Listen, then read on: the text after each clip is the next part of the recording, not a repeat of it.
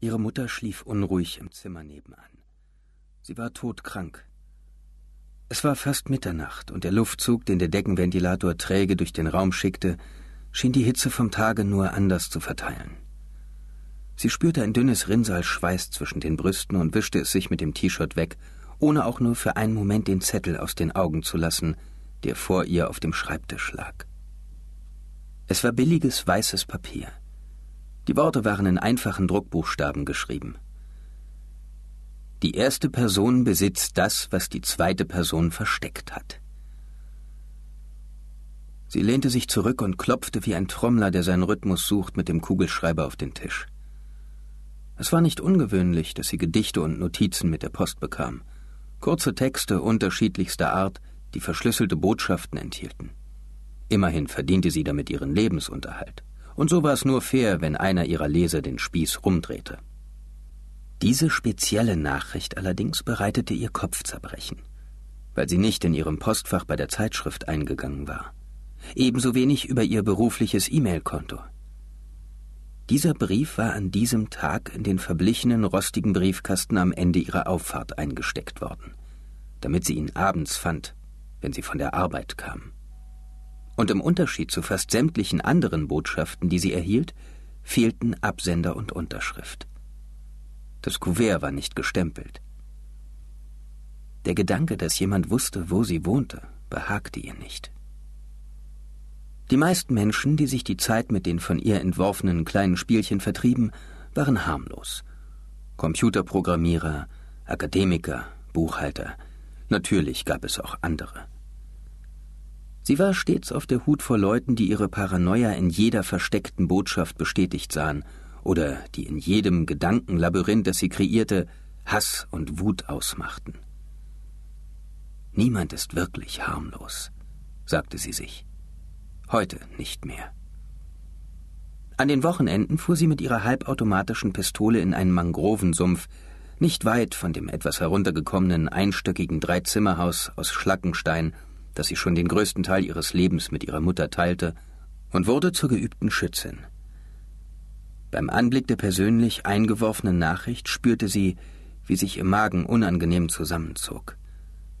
Sie öffnete die Schreibtischschublade und entnahm die kurzläufige Magnum Kaliber 357 der Schatulle, um sie neben ihrem Monitor auf den Tisch zu legen. Sie gehörte zu dem halben Dutzend Waffen, das sie besaß. Darunter auch ein geladenes, vollautomatisches Sturmgewehr, das an der Rückwand ihres Kleiderschranks am Haken hing. Es gefällt mir nicht, erklärte sie laut, dass du weißt, wer ich bin und wo ich wohne.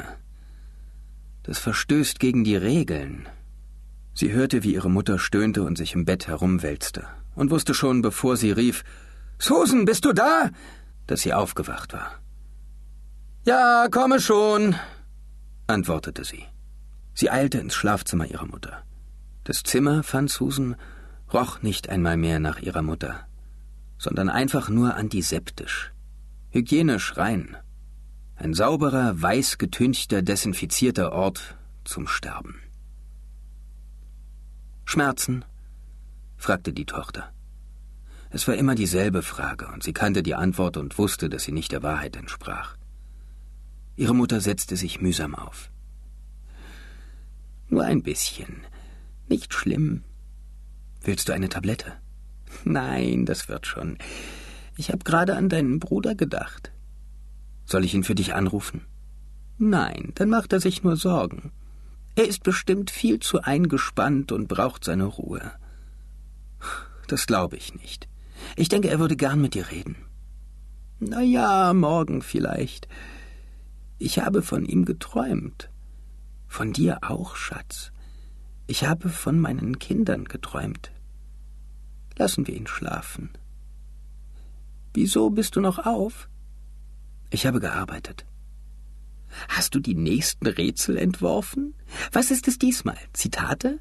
Anagramme? Welche Stichworte willst du geben? Nein, keins von meinen eigenen. Ich habe über etwas gebrütet, das mir jemand geschickt hat. Du hast so viele Fans. Die lieben nicht mich, Mutter. Es sind die Rätsel. Das ist egal. Du solltest ruhig mehr Ruhm einstreichen. Du solltest dich nicht verstecken müssen. Es gibt jede Menge Gründe, ein Pseudonym zu benutzen, Mutter. Das weißt du doch am besten. Die ältere Frau lehnte sich zurück. Sie war nicht wirklich alt, sondern nur von der Krankheit gezeichnet. Ihre Haut war erschlafft und bildete Falten an ihrem Hals. Ihr Haar breitete sich zerzaust über das Kissen aus. Es war immer noch kastanienbraun. Ihre Tochter half ihr dabei, es einmal pro Woche zu tönen. Ein Ritual, auf das sie sich beide freuten. Viel Eitelkeit war der Älteren nicht geblieben. Das meiste war dem Krebs zum Opfer gefallen. Doch das Tönen ihrer Haare gab sie nicht auf. Und ihre Tochter war darüber froh.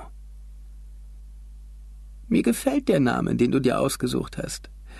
Er ist sexy. Die Tochter lachte. Bedeutend mehr als ich.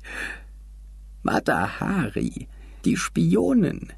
Die beiden Frauen grinsten einen Moment. Es ist nur ein Name, Mutter, und für jemanden, der sich Rätsel für Zeitschriften ausdenkt, passt er ziemlich gut. Die Mutter nickte.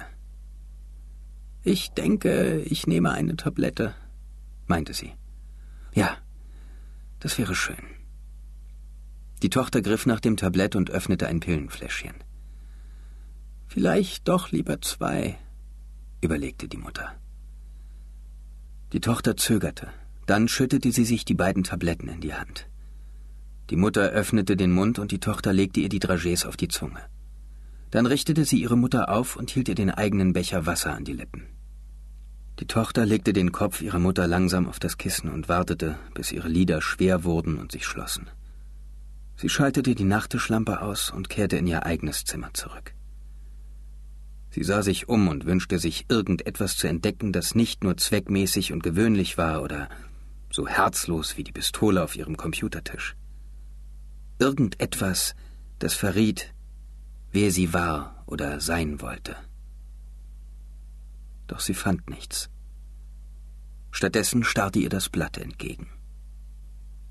Die erste Person besitzt das, was die zweite Person versteckt hat.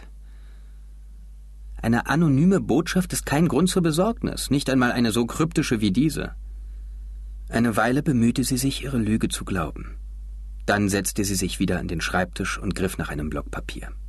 Die erste Person. Also gut. Die erste Person. Die erste Person Singular. Demnach ich. Die erste Person besitzt. Erste Person plus besitzanzeigendes Verb. Ich habe. Sie beugte sich über ihren Block und nickte. Wer sagt's denn?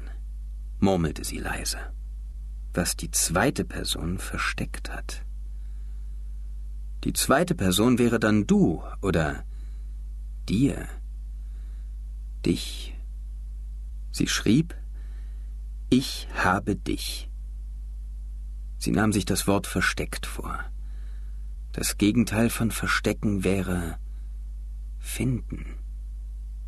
Sie betrachtete ihre Notiz und sagte laut Ich habe dich gefunden. Sie war allein. Eine nie dagewesene plötzliche Woge der Angst brandete in die überhitzte Stille. Und sie schnappte nach Luft.